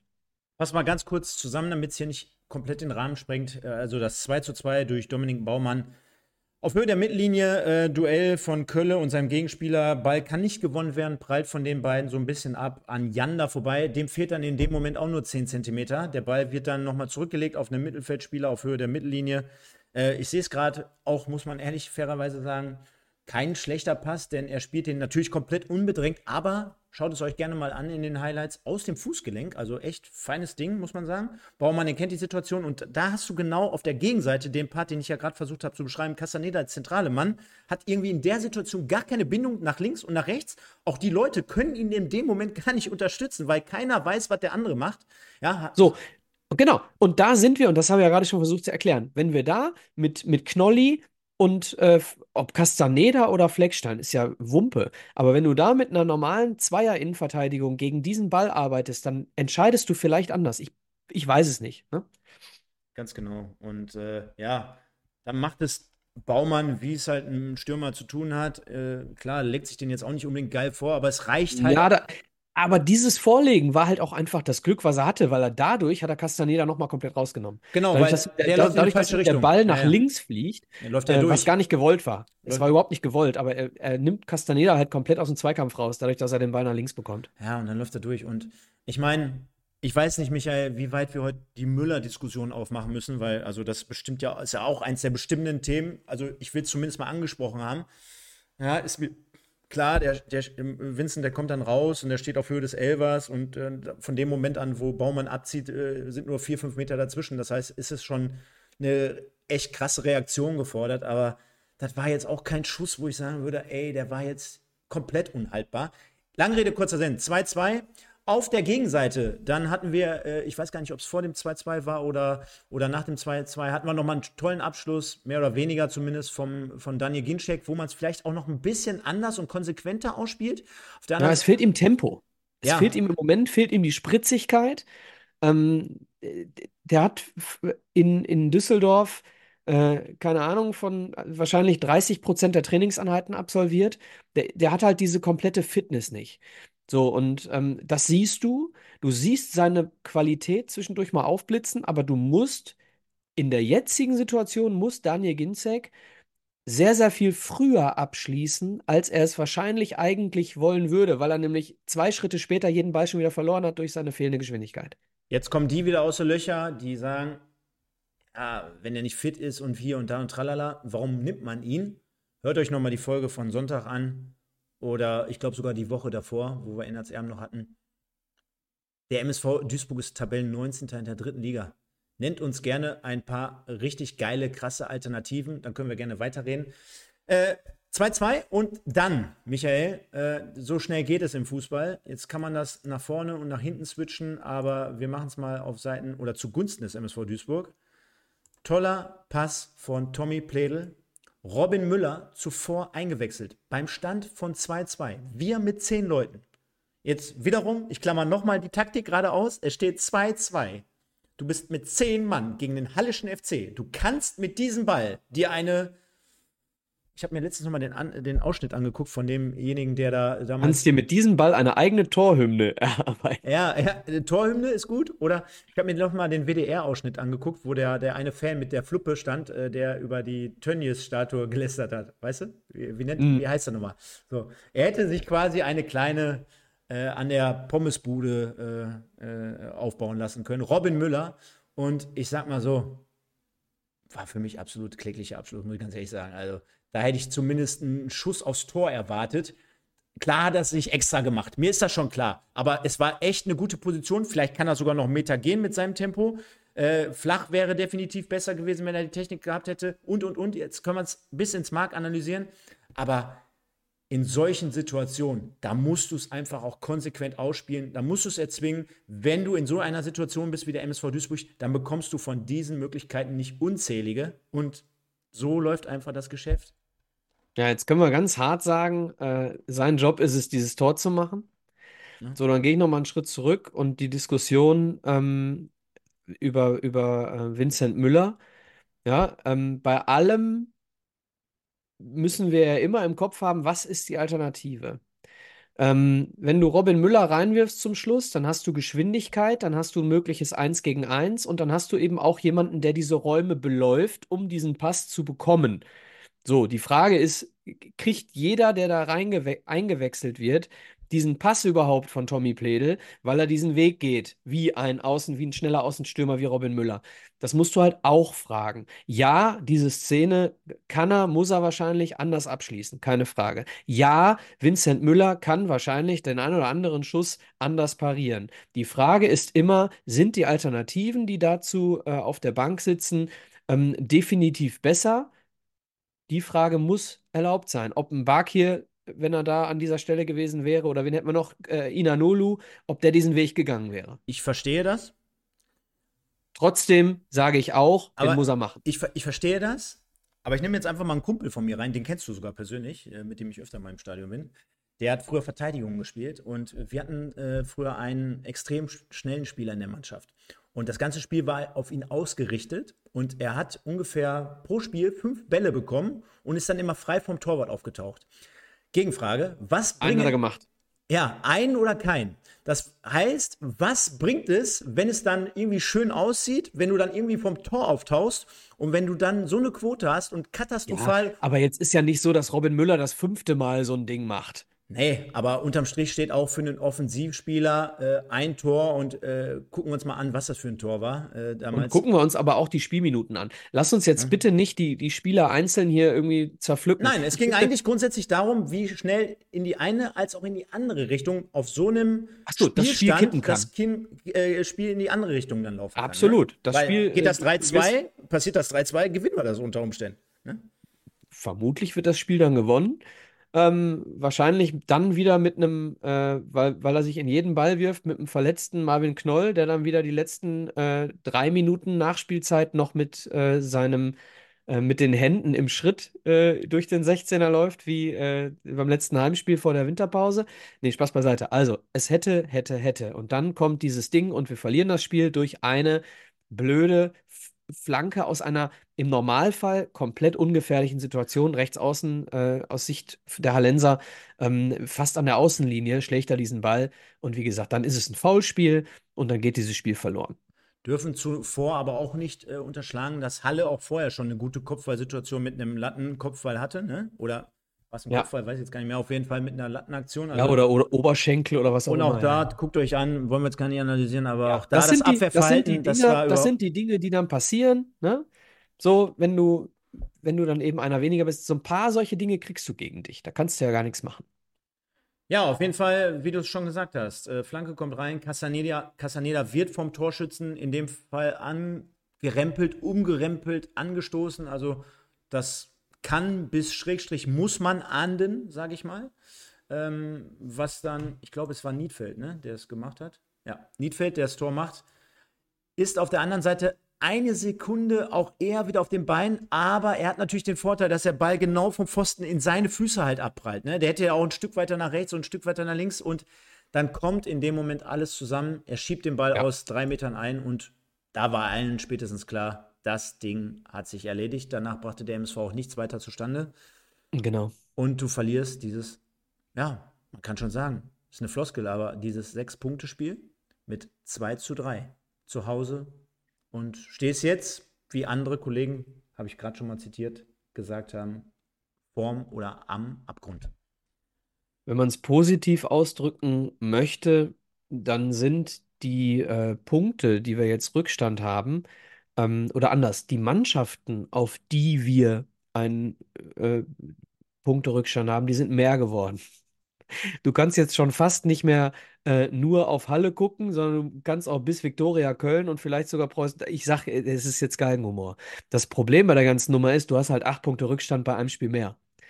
So, das heißt, du bist halt wirklich jetzt, du stehst äh, mit, du stehst mit dem Rücken zum Abgrund und deine Ferse deine Ferse ist schon so, äh, so zwei, drei Zentimeter über der Klippe. Und du musst jetzt gucken, dass du irgendwie dieses Seil noch kriegst, um, um da irgendwie runterzukommen. So, jetzt müssen wir mal eine Sache sehen oder zwei Sachen sehen. Punkt eins, sie, eigentlich haben sie alle für uns gespielt. Mannheim hat verloren, ähm, dementsprechend äh, hätte es, oder beziehungsweise nicht, äh, doch, Mannheim hat verloren, Lübeck äh, spielt unentschieden gegen, gegen 1860. Ähm, alles gegen uns oder für uns gespielt, Freiburg hat verloren. Ähm, und der anderen Seite ähm, es fehlt einem natürlich jetzt die äh, Fantasie, daran zu glauben. Keine Frage, nach so einem Spiel. Ich glaube auch nicht, dass da gerade eine Aufbruchstimmung in der Kabine ist. Kann ich absolut nachvollziehen. Aber aber, und ich sage nochmal, es sind 16 Spiele und du hörst jetzt nicht auf zu spielen. Du kannst jetzt nicht aufhören zu spielen. Ich bin kein naiver Podcaster, der jetzt sagt, wir schaffen das noch. Das mache ich nicht. Ich sage aber, du musst jetzt gucken, wie können wir es denn noch schaffen? Weil am Ende kannst du immer noch sagen, ja, wir haben alles versucht.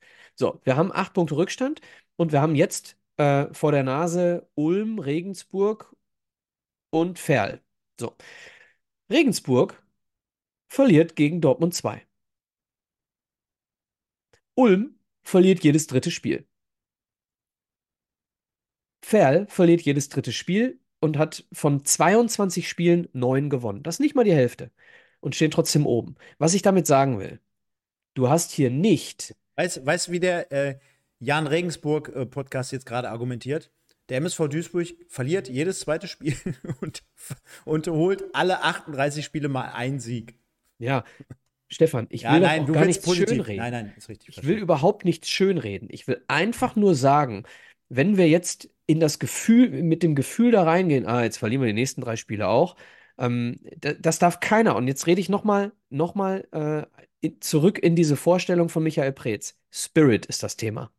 Keiner im Verein darf diesen ähm, durchschnittlichen Fan, also jeder durchschnittliche Fan wird jetzt diesen Gedanken haben, ach du Scheiße, jetzt verlieren wir die nächsten drei Spiele auch noch, weil da kommen gute Gegner. Kein Mitarbeiter des Vereins und eigentlich auch kein Fan, der im Stadion steht, äh, darf jetzt diesen Gedanken haben. Wir müssen jetzt den Gedanken haben, okay, Tabelle ausblenden. Tabellenplatz des Gegners ausblenden. Wie viele Punkte wir Rückstand haben, ausblenden. Minute 1 bis Minute 90. Was können wir tun, um den nächsten Gegner zu besiegen? Der nächste Gegner ist Ulm. Der nächste Gegner hat so und so gegen Bielefeld gespielt. Da wird mit Sicherheit der ein oder andere vom MSV heute im Stadion gewesen sein. Sie haben 2-0 in Bielefeld gewonnen. So. Analysieren, das nächste Spiel mit jedem Funken, den du hast, versuchen zu gewinnen. Und wenn du das nächste Spiel nicht gewinnst, dann hast du noch 15 Spiele. Dann musst du versuchen, das nächste Spiel zu gewinnen. Und irgendwann kommt der Punkt, wo du weißt, okay, wir können es nicht mehr schaffen. Oder es kommt irgendwann der Punkt, wo du merkst, ey, warte mal, ich habe mal die Tabelle aufgemacht. Es sind gar nicht mehr acht Punkte, es ist nur noch einer. Machen wir weiter. So, irgendwas wird passieren. Eins von den beiden Dingen wird passieren. Und du hast es in der Hand, mit, mit positiven, äh, äh, logischen, analytischen, emotionalen Herangehen alles auszuschöpfen. So, was, was willst du sonst machen? Ganz ehrlich, wenn, ich hab's, ich hab's damals schon gesagt, als, als Ziege erfolglos äh, ähm, ähm, entlassen wurde und Engin Wural nach dem Dortmund-Spiel mit zwei Niederlagen äh, dastand, gegen Köln und gegen Dortmund, ja, dann spiel doch mutig. Wir haben es doch auch jetzt mutig gespielt. Ja, wir haben mit dieser scheiß roten Karte und der taktischen Veränderung hinterher, haben wir uns dann wieder alles eingerissen. Alles richtig, schlecht gemacht, Punkt. Aber trotzdem, nochmal, wir haben es mutig gespielt und wenn wir so spielen, wie zu Hause gegen Halle, die erste Halbzeit, nur die erste Halbzeit, wenn du so spielst, dann kannst du auch in Ulm gewinnen. Ja, es mag für den einen oder anderen, der jetzt mit dem, mit dem Auto über die Autobahn fährt und unseren Podcast hören, der wird denken, warum ich halt die Fresse. Ich, ich, ich will das nicht mehr hören. Sei doch mal ehrlich, wir steigen doch ab. Äh, Laber doch nicht so eine Scheiße. Werden die Leute sagen. Ist mir auch, ist mir auch vollkommen bewusst. Aber einzige Chance, ausblenden. Naja, wir. Ist okay. Oder ist auch, ist auch richtig. Äh, Wir wollen ja hier auch nach wie vor jetzt nicht komplett miese Stimmung verbreiten. Und wir wissen ja auch durch viele, viele Gespräche und durch viele Nachrichten von euch da draußen auch, dass das ja immer cool ist, auch hier äh, einen gemeinsamen Austausch und einen Nenner zu finden unter den Fans. Ne? Also das auch mit das Wichtigste. Ich meine, was wäre der Club ohne die Fans? Und das haben wir jetzt, glaube ich, oft genug gehört von allen Seiten immer. Und so ist es am Ende auch. Und ähm, zur Wahrheit gehört aber auf der anderen Seite halt auch, dass wir den Tatsachen ins Auge sehen müssen. Du hast gerade folgerichtig natürlich komplett 100% auch gesagt, dass du es, äh, dass du der Wahrheit äh, schon ins Auge sehen kannst und äh, dass du die Augen da nicht verschließt, aber dass man das positiv hervorheben muss. Was, was mich dann halt ähm, komplett daran zweifeln lässt, ist ganz einfach die Tatsache, ähm, nach den ganzen, nach den ganzen positiven Dingen, die sich in den letzten Wochen so hervorgehoben haben, mit Preetz beispielsweise, Schau ins Land reisen, da äh, Ende letzten Jahres schon mit der, mit der Stimmung, die aufgenommen wurde äh, vom Ende des Jahres bis hin zu Daniel Ginzek und Amit Engin, was ja für uns zumindest äh, tolle Verpflichtungen waren. Ähm, das ist mehr oder weniger komplett eingerissen schon nach dem 60-Spiel am Samstag gewesen. Also dieser Effekt, dieser kurzweilige Effekt, den du aufgebaut hattest, über den kompletten Verein, mit Fans, mit Spielern, mit Umfeld, mit Funktionären, mit, mit, den, mit allem drum und dran. Das ist jetzt schon wieder wie weggeblasen und das fühlt sich gerade so bitter an wie im Oktober letzten Jahres. Das ist das eine. Korrekt. Das andere ist, und diesen Take habe ich damals schon mal ra- rausgehauen, nach der Ziege-Entlassung. Das sind für mich persönlich als Fußballfan im allgemeinen Sinne genau, und jetzt kommt A und B, A, die Spiele, wo ein Trainer am Ende seiner Amtszeit meistens bei einem Verein scheitert. Denn wir haben ja gerade gesagt, Leistung, ich sag mal so, bis zu einem gewissen Zeitpunkt X, okay, bis gut, Tore toll rausgespielt und am Ende verlierst du. Und es hat mich komplett an Ferl erinnert in der Hinrunde. Du spielst einen guten Ball, du führst 2-0, verlierst aber unterm Strich 3-2 zu Hause. Das ist eine. Und jetzt kommt B. Genau so steigen auch Mannschaften unterm Strich ab. Das sind genau die Spiele, die dazu führen, dass genau solche Mannschaften abspielen, Ja, äh, ja, absteigen. genau so. und, und pass Ja, auf, genau und, der, so. und, der letzte, und der allerletzte Punkt ist, und auch dort haben wir oft drüber äh, anderer Meinung äh, diskutiert und äh, gehalten und und und. Aber nachdem natürlich jetzt Leute wie Baccalords, wie ein Sebastian May ausgeschieden sind, zwangsläufig, hat diese Mannschaft bis auf einzelne Lichtblicke keine emotional Leader mehr für mich. Ja, klar ist ein Pledel wieder dabei, besser in Form zu kommen. Das sehe ich. Auch ein Engin, da lege ich sogar mit am meisten noch meine Hoffnung mit rein, weil der verkörpert für mich Duisburg und Duisburger gehen und der gibt Gas zumindest rechts außen und der wird laufen, bis ihn seine Füße tragen. Ein Kölle auf der linken Seite. Aber wo sind die Leute, die eine Mannschaft komplett emotional aus dem Loch, aus dem Keller hochholen und mitreißen? Führungsspieler, die das Kommando übernehmen, nicht nur wenn es 3-0 äh, steht, sondern auch bei, bei ähm, 2-1 mit 10 Mann und du musst noch 30 Minuten überstehen. Ja, ein Knolli, der kann das hinten vielleicht mal auffangen. Ja, dürfen wir aber nicht vergessen, der war zweieinhalb Jahre weg vom Fenster. Der hat auch immer noch mit sich zu kämpfen. Der macht alles und tut alles bestmöglich, aber da fehlt es mir. Jetzt kommt als allerletztes, dann kannst du, der positive Punkt, den ich jetzt nochmal reinwerfe, im Vergleich, auch im Vergleich zu Sonntag schon. Ich bin der festen Überzeugung, die setzen nochmal alles auf eine Karte und werden uns bis zum 31. Januar, gesetzter Fall, man ist irgendwie in der Lage, auch zumindest mal ein oder zwei noch auszusortieren, mindestens noch zwei Spieler hier rein. Und dann hoffe ich, dass dieses unbesch- unbefreit oder dieses befreite Aufspielen, vielleicht auch von meinetwegen einem Leihspieler, der sich nochmal ins Schaufenster stellen will, dass die mit Duisburg da irgendwie gar nicht sich so runterziehen lassen, dass die einfach klaren Kopf haben, fünf Monate nochmal Gas geben wollen, vielleicht ins Schaufenster stellen wollen, gar nichts von dem Problem so an sich ranlassen, diese ganzen Klamotten, die drei Jahre lang hier gefühlt jeder Spieler um die Ohren geschmissen bekommt, sondern einfach mal bei Null starten und einfach ihre Leistung abrufen. Und dass dann am Ende äh, Ginzek vorne spielt, ein Kölle links, ein Pledel Mitte, äh, ein Engin rechts und dann nochmal zwei neue dazu und du ein Korsette hast mit sechs, sieben Leuten, die unbeschwert daherkommen, vielleicht mit zwei, drei Führungsspielern und dann einfach mal guckst, was geht. Das ist so noch meine letzte Hoffnung, die ich habe, wo ich sage, du brauchst einen Ersatz, du wirst noch was präsentieren und wer weiß, wer es ist, ich kann es nicht sagen, deswegen keine Einschätzung dazu, aber das ist meine Hoffnung. Ja, also die Verpflichtung von zwei, drei, wie viel auch immer Spielern würde natürlich nochmal was verändern. Bin ich komplett bei dir. War das letzte Woche oder war das in der Woche davor, wo ich, als ich gesagt habe, wen, was ich gerne hätte? Ich glaube, das war nach der Verletzung von Basti Mai, dass ich einen Sechser und einen Innenverteidiger, einen Baccalords brauchst du, ne? Und einen Stürmer. So, also einen Stürmer und einen Sechser. Ähm, hatte ich, glaube ich, letzten Sonntag war das, glaube ich, habe ich das gesagt. Also, wenn das passiert, wenn da Leute kommen, die im Saft stehen, ähm, und die äh, auch die, die Rolle neben dem Platz einnehmen, derjenigen, die jetzt weg sind, dann verändert sich die Situation nochmal. Ähm, bin ich komplett bei dir. Und ja, ich stimme dir auch zu, dass solche Mannschaften äh, dann am Ende absteigen. Genauso wie man, wie man ja auch sagt, dass ähm, solche Mannschaften wie Leverkusen durch, durch solche Siege wie in Augsburg wirst du dann deutscher Meister. So auf der anderen Seite sagt man es ja genau auch so rum.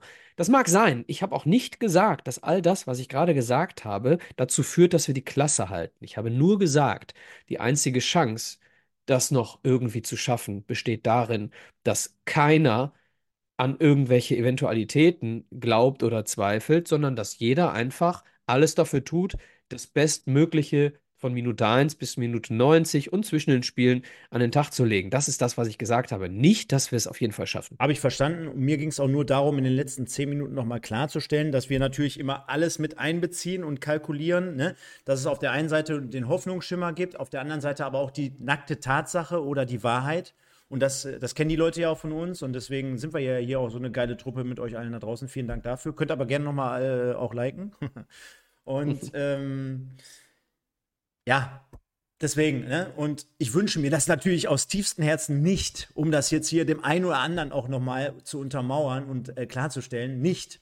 Aber wenn wir hier so ein Format betreiben, dann gehört es einfach zum Teil der Wahrheit dazu. Und äh, dem muss man jetzt in, ins Auge sehen. Und, äh, Und ihr, ja, und ihr, nochmal, ähm, vielleicht gehe ich da mal ganz kurz rein, weil Jusius schreibt gerade, mir tut das total leid, ich kann mir kaum noch den Podcast geben, weil der hat was mit dem MSV zu tun, da muss ich weinen.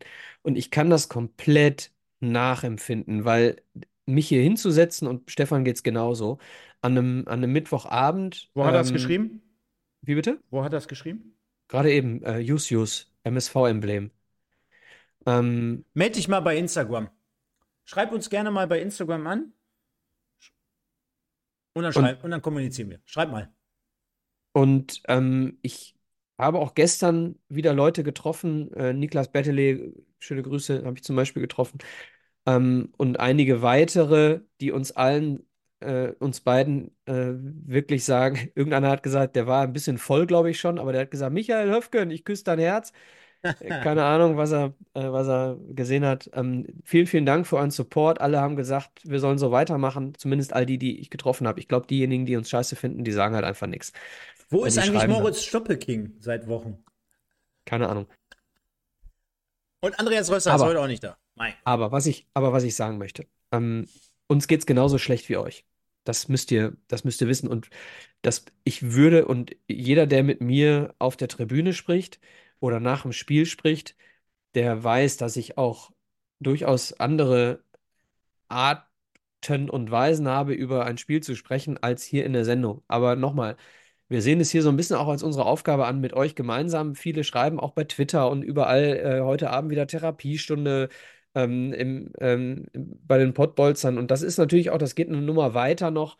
Und äh, deswegen, ähm, ja, es fällt, es fällt mir auch nicht leicht, aber es, ich finde, auch wir haben hier die Aufgabe, alles dafür zu tun. Und wenn, wenn wir hier immer nur negativ und immer nur in die Kerbe hauen, ähm, so, wenn dann einer das vielleicht sieht, der sich dann denkt, ja, stimmt, wir schaffen das eh nicht, dann haben wir auch dem Verein, unserem geliebten MSV Duisburg, einen Bärendienst erwiesen. Weil ganz ehrlich, bis zum Schluss alles versuchen, damit dieser Verein nicht untergeht. Und wenn wir dann runtergehen, dann können wir das Ganze nochmal neu bewerten. Aber vorher bündeln wir jetzt die Kräfte und versuchen jetzt nicht nach jedem Spiel hier jeden einzelnen Spieler schlecht zu machen, sondern versuchen hier alles dafür zu tun, was wir überhaupt in unserer Macht sehen, dass wir es irgendwie noch schaffen. Und wenn es nur von der Tribüne aus ist.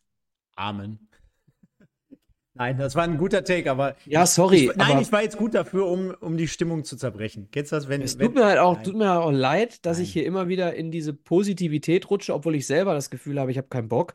Nein, ist doch gut. Nochmal. Ist doch gut. Und ich glaube, wir brauchen uns auch nicht rechtfertigen. Also, äh, ich kann ja nur zu 100% unterschreiben. Also, uns geht es ja eh nicht beschissen wie euch da draußen. Und keiner wünscht sich das. Ähm, es ist auf der Ich anderen habe Ahmed Seite. ganz kurz zu dem Thema. Ich habe, sorry, du darfst sofort. Äh, ich habe Ahmed Engin gestern auch im Interview mit äh, Stefan Leiven dann noch nach dem Spiel auf, auf der Bühne halt gesehen. Der Typ brennt für den MSV. Und dieser Typ will alles dafür tun, dass sein MSV, wo er zehn Jahre gespielt hat, ja, bevor er weggegangen ist, nicht untergeht. Und solche Typen sind da. Es Mhm. sind solche Typen. Ich habe mit Knolli gesprochen. Knolli hätte fast geweint, glaube ich, bei Magenta. Ja. So, äh, die Typen sind da. Punkt. Also, um das nochmal klarzustellen, uns geht's äh, genauso wie euch da draußen. Und ähm, wir müssen aber hier jede Woche, in dem Fall sogar zweimal in dieser Woche, eine Sendung füllen. Und ich hoffe, das tut gut, dann jetzt hier nicht einfach zwei, äh, zwei Heulsusen anderthalb, Jahr, äh, anderthalb Stunden hier zu sehen, sondern wir machen es ja trotzdem auf eine Art und Weise, glaube ich, Zwei äh, die, Stunden die, motzen. die sehr abwechslungsreich ist. Ne? Also ich versuche ja trotzdem hier immer ein bisschen auch drüber zu lachen über die eine oder andere Situation, siehe Sonntag mit, den, mit dem Gegentor beispielsweise. Und auch heute äh, nicht alles ganz äh, krumm zu nehmen. Und auf der anderen Seite, wenn uns da der ein oder andere jüngere Fan auch mal zuhört und zuschaut, den das vielleicht mit, ich sag mal, 10, 14 Jahren noch ganz anders berührt im Herzen. Ja, also ich bewerte das jetzt mit, mit meinem Alter ganz anders als ihr da vielleicht da draußen. Ja, mich hat damals zum Beispiel der Zwangsabstieg total äh, runtergerissen. Ne? Also das war für mich in dem Moment unvorstellbar. Da ist eine Welt zusammengebrochen, also so- zumindest eine kleine MSV-Welt. Das Einzige, wenn man es irgendwie noch abfedern möchte, es ist jetzt einfach gerade mal, falls es so kommen wird, ein Sterben halt auch auf Raten. Das hat sich jetzt abgezeichnet. Es ist jetzt nicht so, dass wir vermutlich am 38. Spieltag mal eine Saison schlecht spielen und dann unerwartet irgendwie, weil irgendwas passiert, unerwartet absteigen, sondern es ist ein schleichender Prozess. Ich glaube, da sind wir uns alle einig. Über drei, vier, fünf, sechs, sieben, acht, neun Jahre. Absolut. Ja? Und darauf, ich will nicht sagen, konnte man sich oder kann man sich einstellen. Auf sowas sollte man sich besser nie irgendwie als MSV Duisburg in der dritten Liga einstellen. Aber es macht die Sache ein wenig einfacher, ich glaube zumindest zu verstehen. Ja. Ja. Wir haben noch keine, lass uns mal hier durchmachen, damit wir auch äh, fertig werden. Die Leute müssen ins Bett, jeder morgen arbeiten. Und ähm, dementsprechend haben wir es wie immer, dass wir noch eine Spielnote vergeben müssen, Michael. Auch dort. Same procedure as every game. Und ähm, das sieht dementsprechend so aus. Währenddessen mhm. muss ich noch mal hier reinwerfen. Das Ganze wird natürlich wie immer gesponsert von United Autoglas Oberhausen, von Edeka Elskamp und für, von Bürosysteme Lilienthal. Vielen Dank an euch drei da draußen. Ihr wisst, wer gemeint ist. Und äh, ja, gemeinsam gehen wir diesen Weg und kommen jetzt zur Spielnote. Ja, ganz kurz nochmal, ähm, ich, werd, ich sag's dir sofort. Reinhard schreibt, mit dem Abstieg sterben wir aber nicht. Ja, das stimmt. Aber ähm, der Abstieg ist schon was ganz Schlimmes. So, deswegen geht es darum, jetzt das zu verhindern noch. Ähm, meine Spielnote, boah, ich finde es total schwer. Ich weiß auch gar nicht, wie ich das machen soll. Ähm, weil die erste Halbzeit war für mich eine, eine 8. So. Ähm, und dann, dann kommt die, die Viertelstunde, die erste Viertelstunde der zweiten Halbzeit war auch noch eine 7. Und dann bist du bei einer, in der, in der letzten halben Stunde, boah, 5 sechs. Wir haben verloren halt, ne? So, es ist, es fällt mir sehr schwer, bei einer Niederlage ähm, irgendwie jetzt hier mehr als fünf zu geben. Aber ich, ich bin fast bei einer sechs wegen, wegen der ersten 60 Minuten. Die machen es halt. Guck mal, verstehst du mich? Ja, also. Mh mm, ich glaube, es war nicht beim Fight Club, ne? Beim Fight Club gibt es doch immer, äh, wenn eins nicht, dann zwei und dann drei oder wie geht's nochmal? Wie, wie hauen die nochmal die Parole raus beim Film? Ja, weiß ich nicht mehr. Weiß ich jetzt auch nicht mehr. Ich aber, immer aber, noch, was aber, ich geben soll. Aber auch wir haben ja eine gewisse Richtlinie, so nach dem Motto, ja, was kannst du dir unterm Strich dafür kaufen? Und wenn du jetzt zum Beispiel einen Vercoachen mit reinnimmst äh, in so ein Spiel, das dadurch auch mit zum Teil verloren wird, wenn äh, einem Josh, äh, ne, jeder weiß, wie sehr ich ihn in den letzten Wochen in den Himmel gelobt habe. Ja, aber das muss man auch mal ansprechen. Und das war mit, mit Sicherheit spielentscheidende Situation. Auch. Ja, dann sind das einfach auch so Sachen, genau wie auch beim zweiten Gegentor, wo, wo äh, Castaneda mit in der Abstimmung und das dritte Tor unglücklich. Der erste ist ein Schuss aufs Tor, ein Freistoß. Ich meine, das ist in der Summe halt, in, den, in der Summe, inklusive Trainerentscheidung und Umstellung, das ist einfach viel zu viel. Ja, für so ein Spiel, ein entscheidendes Spiel. Und keine Ahnung, ist doch auch wurscht. Lass uns insgesamt, ich hätte jetzt wieder eine niedrige Punktzahl gegeben, dann lass uns auf drei bis vier irgendwie einigen, gesamtheitlich. Ich hätte was Niedriges gegeben. Was hättest du denn gegeben? Ja, wahrscheinlich eine 3. Ja, dann sind wir bei 4,5. Ja. Halten wir fest.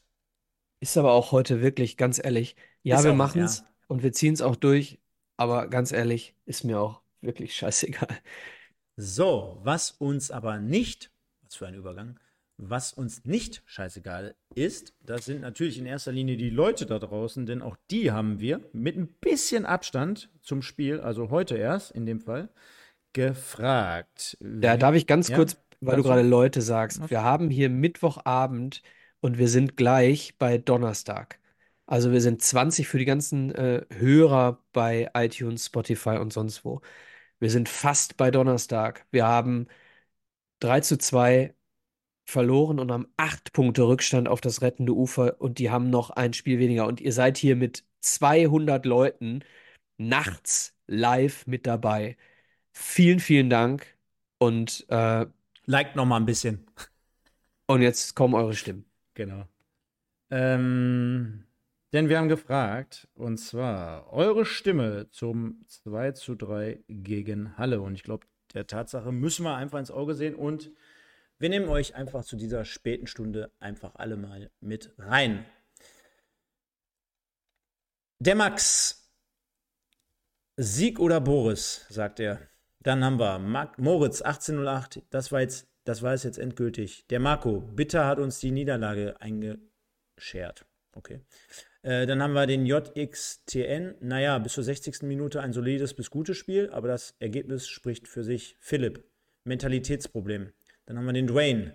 Puh, gefühlt war es das schon. Dann haben wir den Christo. Nur traurig, was mit unserem Verein passiert. Den Mountain. Bis zur 60. Minute ordentlich, danach nicht mehr Drittligatauglich. Dann der Fredi. Trainer muss gehen. Die Umstellung auf ein 5-2-2 mit Castaneda hinten in der Zentrale war sehr dämlich. Äh, Dansan, ernüchternd. Young Crawley, Schommers raus. Lukas. Dumm Spiro, Spero, okay.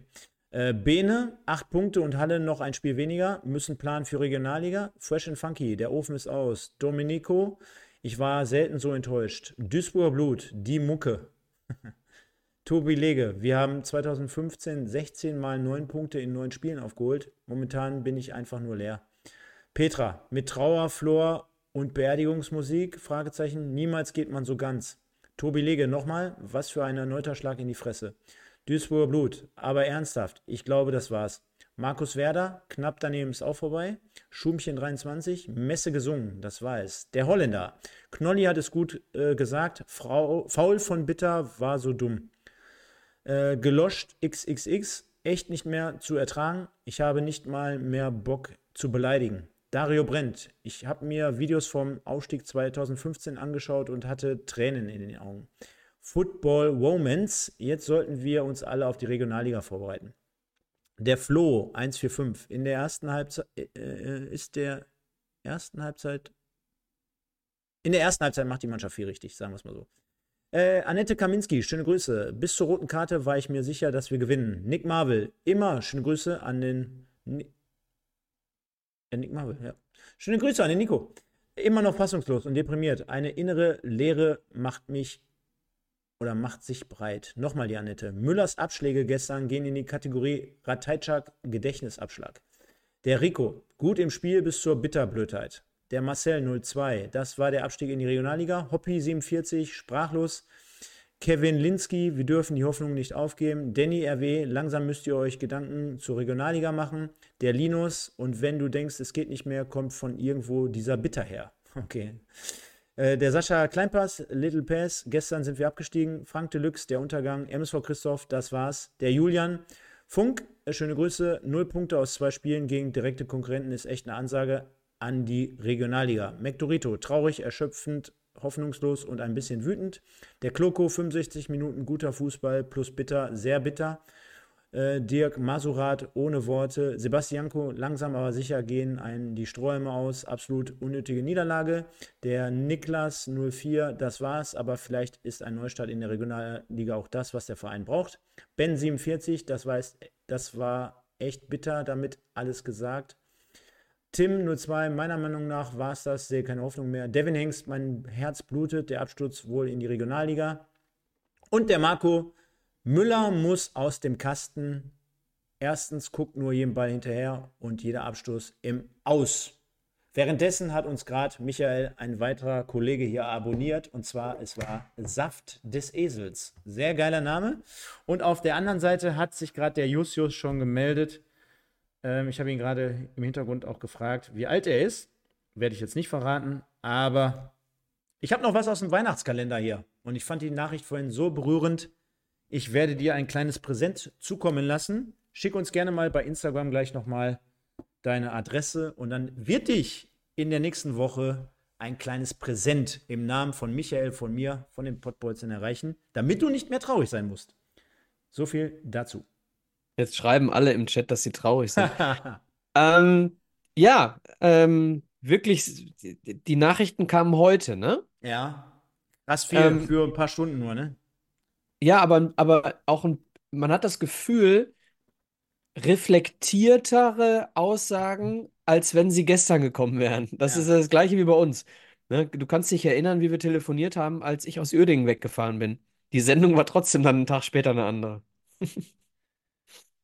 Definitiv. Und dann würde ich sagen, mit Blick auf die Uhr, wir haben unsere 90 Minuten. Der MSV hat meistens 90 plus X. Wir haben unsere 90 Minuten jetzt gleich voll, Micha. Und naja, ich habe es ja schon angekündigt, es war jetzt hier kein Rumschreien und kein Krakeelen und irgendjemanden an die, an die Wand nageln und so weiter. Das soll es heute mit Sicherheit nicht sein. Jeder darf traurig sein. Ja, bitte nicht nochmal einzeln schreiben und sagen, dass ihr alle traurig seid. Das wäre vielleicht ein bisschen zu viel, aber nein, wir verstehen das schon. Ich glaube, wir haben das wieder auf den Punkt gebracht. Wir haben das eingeordnet und sortiert. Ich glaube, es ist für euch als auch für uns sehr, sehr wichtig, immer zu wissen, wo geht man hin, wo hat man eine Anlaufstelle und ich glaube, die bieten wir nach wie vor. Wir gucken einfach mal, was so die Zeit bringt. Der eine oder der andere kann es für sich so oder so aufarbeiten und einordnen und dann würde ich sagen, sehen und hören wir uns am kommenden Sonntag. Ich sag mal, es könnte darauf hinauslaufen, dass es erst 21.30 Uhr wird, weil, Freunde, ähm, auch deswegen heute ein paar Minuten später, sollte die deutsche Nationalmannschaft im Handball das Finale erreichen, möchte ich das natürlich gerne gucken. Ich glaube, das ist legitim. Das wollt ihr vielleicht auch gucken. Äh, dementsprechend sind wir dann vielleicht ein bisschen später am Start, weil wahrscheinlich auch der Regionalliga-Podcast wieder losgeht. Hahaha, könnte der eine oder andere jetzt schon sagen im Vorfeld auf die nächste Saison. Ähm, nein, dann gucken wir einfach und äh, dann freue ich mich. Der Micha ist mal einmal raus am Sonntag. Der hat sich seinen Urlaub verdient und ein paar schöne Tage. Ja, komm, ein paar schöne Tage hast du ja verdient. Und dementsprechend geht es dann am Sonntag mit mir weiter und mit wem mal schauen. Und dann freue ich mich, wenn wir den Sieg des MSV Duisburg beim äh, SV Ulm nicht vergessen, wenn ihr dorthin wollt. Die spielen in Aalen, nicht in. Ist aber nicht so weit weg. Wenn man jetzt aus Versehen eine Stunde vor Anpfiff in äh, Ulm ist, kommt man, glaube ich, noch pünktlich nach Aalen. Es sei denn, ihr nimmt fahrt, das- es sei denn, ihr fahrt mit der das Bahn. richtige Aalen. Nee, nicht aber mit, nimmt das richtige Ja. Aalen, das mit Doppel-A, nicht das mit H. weil dann wäre es nicht nur eine Stunde, dann wären es wahrscheinlich so sechs Stunden. Dann würdet ihr euch aber auch wundern, warum ihr so schnell da seid von hier. Das- Ja. VfR Aalen mit AA. Also genau so. mit, mit AA, ne? So. Genau so. Und nicht mit der an Bahn alle, fahren. die, an alle, die hinfahren, denkt dran, jeder, jedes Anfeuern bringt unseren Verein dem Klassenerhalt näher als ein Pfiff. Wir können hinterher, wenn alles in den Brunnen gefallen ist, können wir pfeifen, solange wir wollen. So. Ihr versteht mich schon. Und der letzte Punkt, den ich noch habe, wir hatten gefragt. Letzte Patrone, Trainerwechsel, Fragezeichen. 50% sagen, noch einmal bitte wechseln, Herr Preetz, und zwar auf eine externe Lösung. Dann gibt es 28%, die sagen pro Schommers. Da haben wir natürlich jetzt nicht im Detail gefragt, ist es wirklich pro Schommers oder ist es eher so nach dem Motto, naja, was soll jetzt der 100. Trainerwechsel nochmal bewirken? Das Ja, zumindest sind 28 Prozent gegen einen Trainerwechsel. das können wir festhalten. Und Und 72 sind für einen Trainerwechsel. Genau, und 20 sagen aber da nochmal eine Unterscheidung. Interne Lösung, naja, why not, äh, ist immerhin auch schon mal vorgekommen und hat schon mal Früchte getragen. So viel dazu. Engin ist nicht mehr da. Genau, so viel aber dazu. Ich freue mich, dass wir am Sonntag hier dann, ich sag mal, ab 21.30 Uhr zusammen sitzen, das Spiel gegen äh, Ulm aufarbeiten. Würde mich freuen, wenn ihr nochmal liken äh, würdet, abonnieren würdet und gerne auch wirklich. Das ist der Punkt, der uns mit natürlich zu eurer Live-Unterhaltung hier heute Abend äh, immer mit am meisten hilft, wenn ihr im Nachgang wirklich nochmal was für den Algorithmus tut. Also gerne kommentieren und schreiben. Ich kam in letzter Zeit nicht dazu, immer alles zu beantworten, werde mich bessern. Schreibt gerne mal deswegen rein, wie sieht es jetzt aus mit dem MSV? Ist es das gewesen für die Regionalliga? Was erwartet ihr in Bezug auf den Samstag? Ähm, ist Schommers noch der richtige Mann? Es gibt so viele Themen rund um den MSV Duisburg. Äh, gibt es dann noch Neuzugänge? Was sollte Michael Preetz jetzt machen? Und, und, und. Schreibt es gerne in die Kommentare rein. Jus, Jus, melde dich gerne nochmal gleich bei mir. Und Michael, dir vielen Dank für heute Abend. War eine spontane Nummer, hatten dazu gesprochen. Ich glaube, das war sehr, sehr gut, dass wir das gemacht haben. Wünsche dir ein schönes Wochenende und euch da draußen. Passt gut auf euch auf, kommt gut durch die Woche. Es gibt auch anderweitige Themen noch neben dem MSV. Deswegen immer Ohren steif halten, Kopf nach oben und dann geht's weiter. Von daher, passt gut auf euch auf. Nur der MSV. Ciao. Genau, passt gut auf euch auf, ist ein gutes Stichwort. Passt auf eure Gesundheit auf. Ne? Denn äh, ich wäre auch ganz knapp dran vorbeigeschraubt, fast äh, das Spiel nicht sehen zu können. Und ähm, ich weiß, dass ganz viele unter euch im Stadion zu sein genauso wichtig für ihr Leben finden wie ich. So übertrieben das für die anderen klingen mag. Ihr werdet mich verstehen. Äh, wir hören uns nächste Woche Sonntag, also heute in zehn Tagen bin ich wieder da. Gehabt euch wohl. Ciao, ciao.